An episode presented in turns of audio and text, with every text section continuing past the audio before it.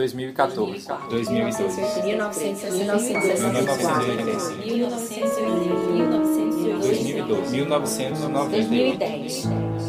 27 de outubro de 2014. Esse é o Histórias ao Pé do Ouvido, podcast do Acervo Recordança, que nessa temporada conversa com artistas da dança do Recife através de entrevistas concedidas ao acervo nos anos de 2003 e 2004. Essas gravações, a princípio, não tinham o objetivo de serem publicadas, por isso algumas apresentam ruídos. Ainda assim, a gente preferiu utilizá-las por sua capacidade de contar e recontar um pouco da história da dança do Recife. Nessa temporada, o podcast Histórias ao Pé do Ouvido conta com o incentivo do Funcultura, Secretaria de Cultura, Governo do Estado de Pernambuco. Eu sou Elis Costa e ontem, dia 26 de outubro, o Brasil reelegeu pela primeira vez uma mulher para o cargo de presidente da República. Ela que já era a primeira mulher presidenta da República no Brasil. Eu sou Marcelo Sena e até a minha adolescência eu achava um absurdo um homem ser bailarino. Ver um bailarino dançando para mim era inadmissível. Até um dia eu realmente conheci a dança e mudei de opinião e de profissão, inclusive. Eu sou Ju Brainer, comecei a dançar aos 4 anos e desde os 4 anos até os 20, mais ou menos, eu fiz vários cursos de dança e nenhum deles havia um bailarino dançando ao meu lado ou um professor que me desse aula. E você, o que tem a dizer sobre isso?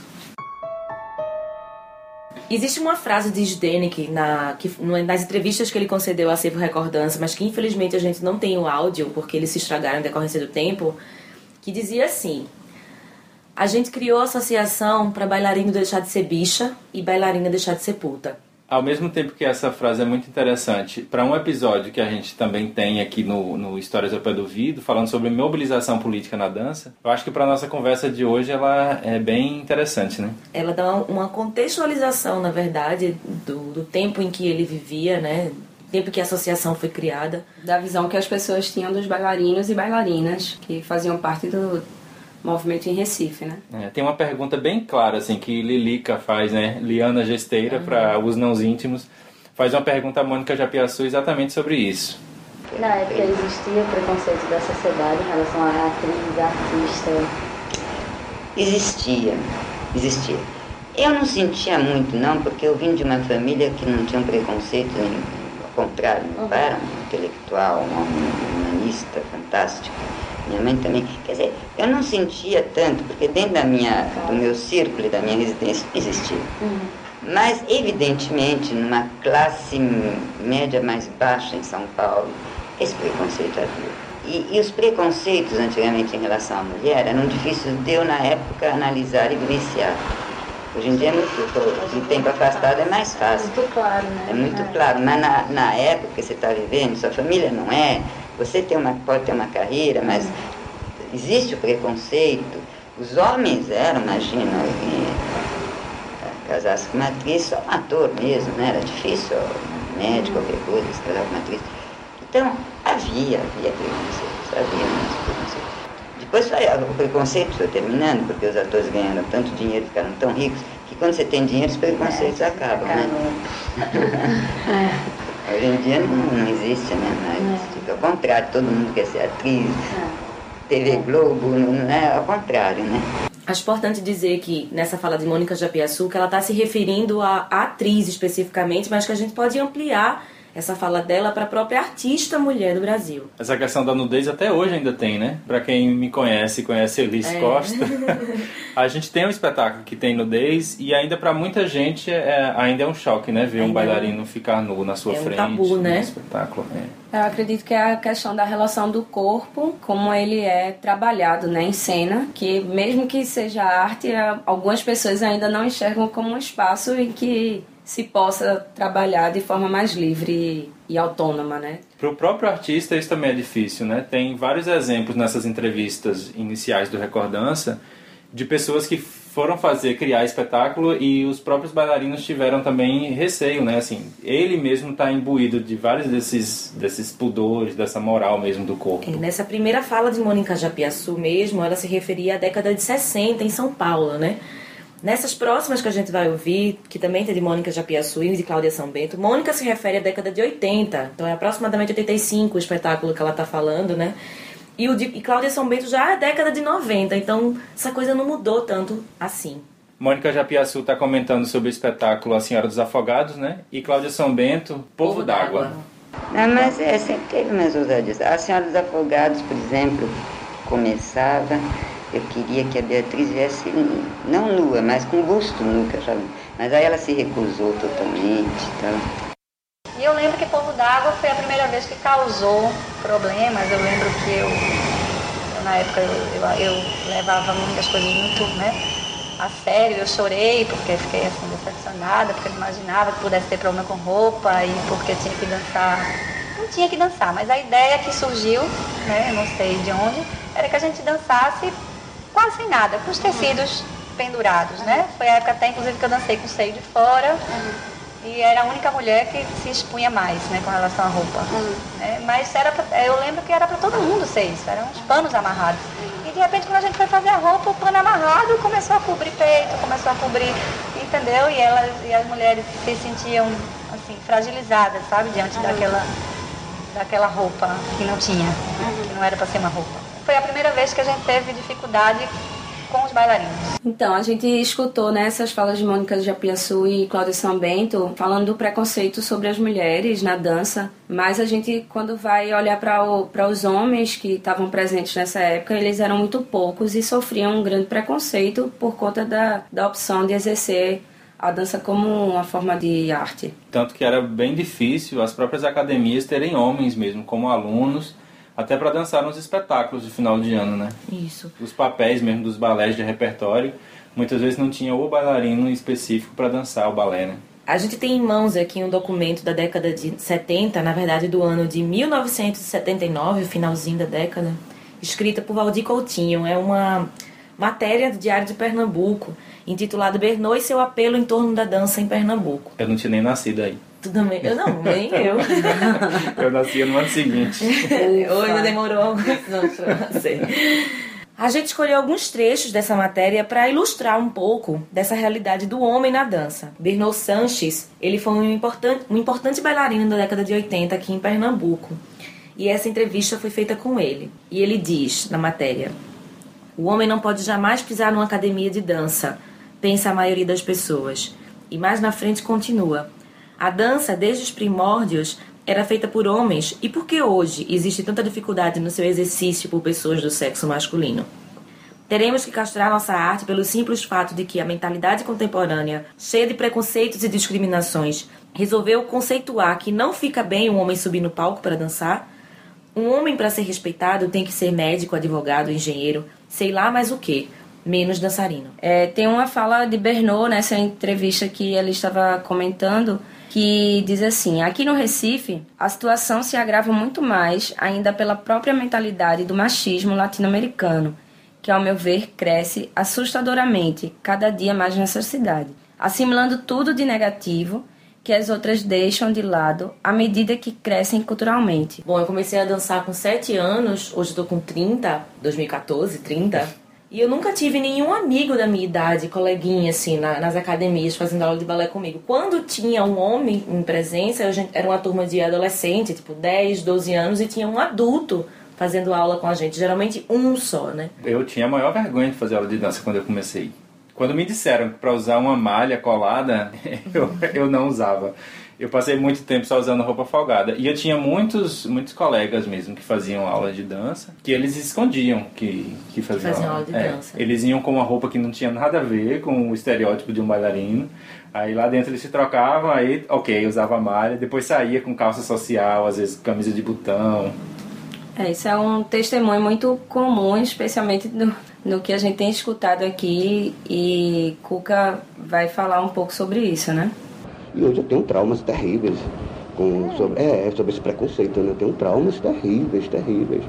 E ainda hoje eu escondo para algumas pessoas que eu sou professor de balé clássico. Eu digo que sou bancário. Você parece com um polícia civil. Eu disse, aham. Nem digo que sou bancário, mas não digo que eu sou bailarino. É verdade. Flávia Barros mesmo lamenta assim, não ter um corpo de baile masculino, né? E os poucos que ela conseguia formar acabavam que saíam da cidade. Especialmente os rapazes, para eles não estarem fazendo aula, porque eles vêm fazer aula, fazem aula, fazem aula, fazem aula, são bolsistas, não pagam nada. Uhum. Quando vem aqui o, o, o balé estágio, o balé Cisne Negro, leva eles embora, eles vão embora. Então todo trabalho que é feito aqui é perdido. E isso é uma lacuna muito séria. Então eu tinha vontade que eles ficassem aqui, mas não tem como ficar. Não tem estrutura. Não tem, né? A gente escutou então Flávia Barros assim como uma representante no caso das formadoras, né, de balé da época. Agora a gente pode escutar, na verdade, o lado dos alunos, né, de como é que eles se sentiam dentro dessa relação entre é, aluno bolsista e uma escola de dança que estava formando eles para fazer parte da, da própria companhia. Né? É, o Biraci Ferreira mesmo foi uma dessas pessoas, né, que foi bolsista e que foi fazer essas aulas. E ele fala como é que ele se sente passando por esse processo, né? Eu não gostava muito não, mas fazia, né? Porque tinha, como tinha pouco homem, né? Aí os homens eram muito explorados, né? Nesse tempo. Aí resistiu até hoje. Black Escobar também dá o seu depoimento sobre esse lugar do bailarino em formação. E ele comenta sobre uma época aí, é 1981, uma época que inclusive tinha uma novela muito famosa no Brasil, que é o Baila Comigo. Isso. Ele fala desse momento da entrada na dança e como é que, que ele se sente, né? Dançando, sendo bolsista, dançando no, nessas coreografias. Pelo menos na época que eu entrei, como eu já falei assim, entrei mais como aquela história do modismo. Foi aquela novela Baila Comigo. Então vamos entrar, Lenny dele fazendo a, a- a abertura. Então eu adorava o jazz dele, aquela coisa aquela americanizada, aquele tudo meio é, on Broadway. Então, quando eu comecei naquilo, eu entrei mais para mim não dançar muito dinheiro, era o meu prazer a dançar. E muitos outros que entraram era mais por aí. Agora não lutaram porque eu acho que era o início de tudo também. A gente estava descobrindo muitas coisas novas. Eu acho que ninguém assim.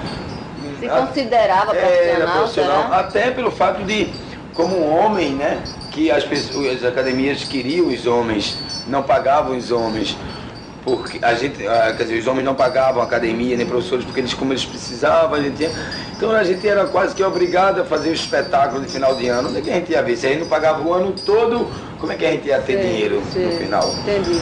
Sua vez, essas formadoras, as academias também procuravam solucionar esses problemas, né? Da falta de bailarino, do fato do bailarino precisar ir embora muitas vezes, né? Para poder viver de dança e, e ser reconhecido profissionalmente. E algumas dessas, dessas soluções foi, inclusive, buscar entre os atletas, alunos concluintes do curso de Educação Física, alguns que se é, estariam aptos né, a, aprender rapidamente balé para poder suprir pelo menos essa necessidade do bailarino homem no espetáculo de final de ano. É, na Bahia tem um exemplo muito forte que algumas pessoas também foram buscar bailarinos nos grupos de capoeira. Ah, tu me contou. né? Flávia Barros mesmo faz uma convocatória assim, né, com as pessoas de educação física para ver quem tinha um pouco dessa habilidade para dançar Principalmente os rapazes. e que no final ela comenta, né, que ficaram sete homens para o balé armorial. Aí tivemos que correr atrás de atletas formandos da Escola de Educação Física. Para participar desse... Para fazer teste, para ver as possibilidades de cada um. Então, com esses rapazes, nós completamos o grupo de rapazes que já tínhamos, mais uns dois que vieram, que não eram da Escola de Educação Física, e no fim ficaram sete rapazes. Eram sete rapazes e quantas mulheres? Eu, eu acho que era mais moça, sempre mais moça. E tinha tão poucos bailarinos nessa época, né, começo dos, dos anos 80, que Cuca, né, numa das entrevistas, fala, cita apenas dois bailarinos, né, que foi o Fred Salim e o Carlos Santillan. e o próprio Cuca que está dando a entrevista. Aí quando Flávia foi à Universidade de Educação Física chamar rapazes, que na época não tinha, só tinha Fred Salim e Carlos Santillan, que era um peruano que fazia medicina aqui. Um excelente bailarino, Carlos Santillan. Acho importante agora a gente contextualizar que a gente está falando o tempo inteiro de, de danças específicas, né? Do contexto de, do balé clássico, do jazz. Da dança moderna. Não, e o homem e a mulher, no caso, tinham uma forma muito diferente de lidar com, com esses espaços né, que existiam para dança em Recife. Isso, mas que a realidade, por exemplo, da dança popular já era outra. Que existiam muito mais homens dançando dança popular e que isso acabou, por exemplo, como o Alexandre Macedo nos disse numa entrevista, trazendo os homens, né, para outros tipos de dança, trazendo os homens que que estavam no dança popular e que vinham que poderiam ter ganhos enquanto bailarino de dança popular. Como sendo uma clássico. ponte, né? Isso. da dança exatamente. popular conhecer outras danças também. Exato. O bom também é ver que são homens, né? Homens dançando. Agora a gente está tendo oportunidade, uma coisa que eu acho que, que abriu muito o caminho aqui na cidade para os homens dançar foi a, a, a, os balés populares da vida. Assim, esses grupos de dança popular que fez com que o homem muito. Antigamente para você encontrar um homem dançando era uma raridade. Hoje em dia a gente tem muito. Eu acho que abriu muito a cabeça. Né? É, a ação do, do, da dança popular aqui foi muito interessante para que bailarinos descobrissem outras danças. Chegamos ao fim de mais um episódio do Histórias ao Pé do Ouvido, podcast do Acervo Recordança. O Histórias ao Pé do Ouvido conta com as seguintes pessoas em sua ficha técnica: Pesquisadoras: Ailce Moreira, Elis Costa, Gil Brainer.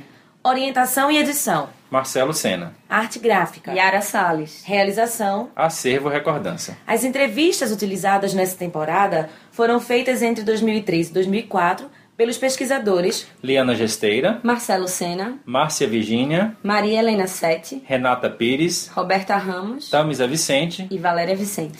Para saber mais informações sobre os artistas citados nesse episódio, entre no site do Recordança www.recordanca.com.br. Outros episódios deste podcast você também pode encontrar lá. Até o próximo.